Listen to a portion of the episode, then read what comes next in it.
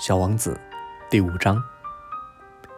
每天我都了解到关于小王子的星球、他出走和旅行等事情。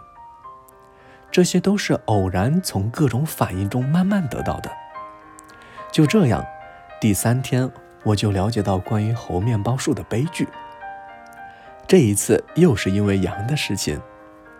突然，小王子好像是非常担心地问道：“羊？”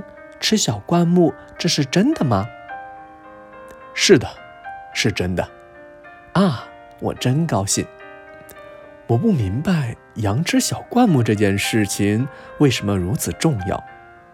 可小王子又说道：“因此，他们也吃猴面包树喽。”我对小王子说：“猴面包树可不是小灌木，而是像教堂那么大的大树。”即便带回一群大象，也啃不了一棵猴面包树啊！一群大象这种想法使小王子发笑。那那可得把这些大象一只一只叠起来了。他很有见识地说：“猴面包树在长大之前，开始也是小小的。”不错，可是为什么你想叫你的羊去吃小猴面包树呢？他回答我道：“哎，这还用说？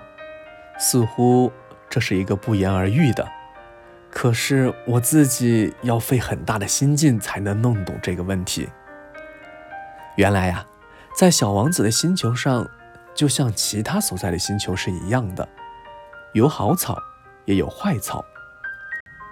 因此，也就有益草的草籽和毒草的草籽。”可是草籽是看不见的，它们沉睡在泥土里，直到其中一粒突然想要苏醒过来，于是它就伸展开身子，开始腼腆地朝太阳长出一颗秀丽可爱的小嫩苗。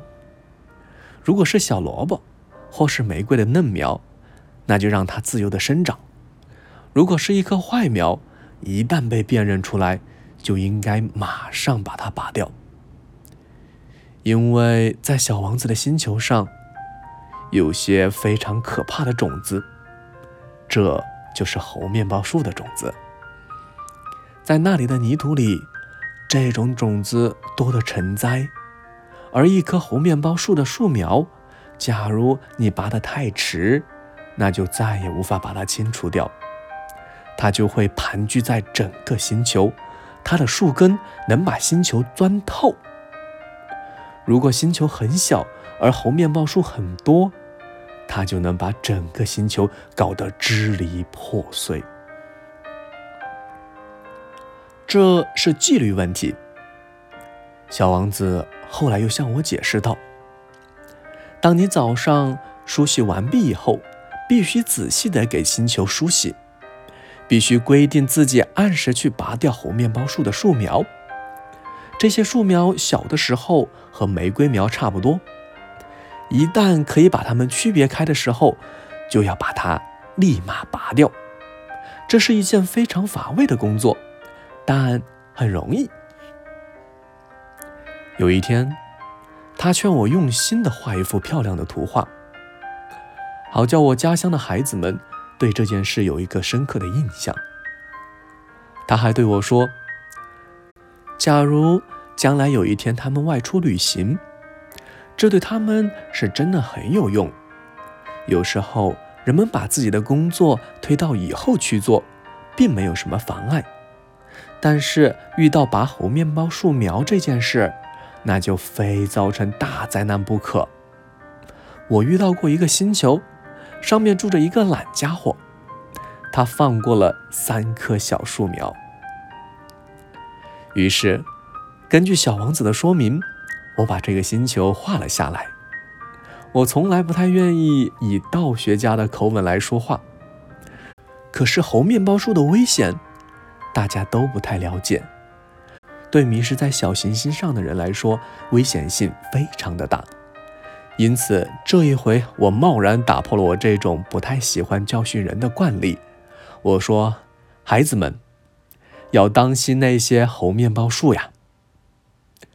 为了叫我的朋友们警惕这种危险。他们同我一样，长期以来和这种危险接触，却没有意识到它的危险性。我花了很大的功夫画了这一幅画。我提出这个教训，意义是很重大的，花点功夫很值得。你们也许要问，为什么这本书别的画都没有这幅画那么壮观呢？回答很简单，别的画我也曾经试图画得好一些。却没有成功。而当我画猴面包树时，有一种急切的心情在激励着我。